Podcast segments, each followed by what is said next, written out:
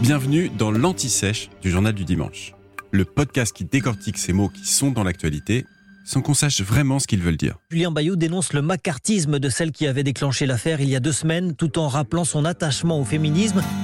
Au fait, qu'est-ce que le macartisme?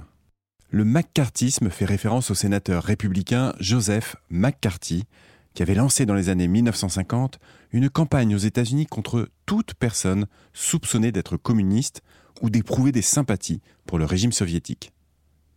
C'est allé très loin puisqu'au total, plusieurs millions d'Américains ont été soumis à des enquêtes judiciaires et policières. La répression culmine quand Joseph McCarthy est nommé à la tête d'une sous-commission d'enquête permanente du Sénat. Nous sommes alors en 1953, après la victoire du républicain Eisenhower à la présidentielle. Parmi les principales personnalités visées par ces enquêtes, on retrouve de nombreux hauts fonctionnaires, des journalistes, des artistes d'Hollywood et des intellectuels de la côte Est. Charlie Chaplin notamment subit cette chasse aux sorcières et voit son retour aux États-Unis empêché, l'obligeant à passer le reste de sa vie en Suisse. Mais cette persécution politique ne s'arrête pas à Hollywood. De nombreux homosexuels sont également visés dans les administrations d'État. Alors pourquoi les homosexuels?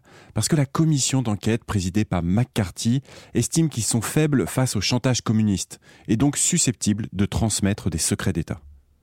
Des milliers de personnes soupçonnées d'être homosexuelles perdent alors leur travail, poussant certaines au suicide. Le macartisme fut dénoncé par une partie de la société américaine, et notamment par le grand scientifique Albert Einstein. Il estimait que c'était, je cite, un danger incomparablement plus grand pour notre société que ces quelques communistes qui peuvent être dans notre pays. Et il ajoutait, ces investigations ont déjà largement miné le caractère démocratique de notre société. Vous venez d'écouter l'Anti-Sèche du Journal du Dimanche, le podcast qui répond à la question que vous n'osiez pas poser. Je suis Vivien Vergniaud et si vous avez aimé ce podcast, mieux si vous voulez écouter d'autres épisodes préparés par la rédaction du JDD, c'est facile. Abonnez-vous, suivez-nous, c'est gratuit. On vous donne rendez-vous trois fois par semaine en podcast et tous les jours sur le JDD.fr. À bientôt.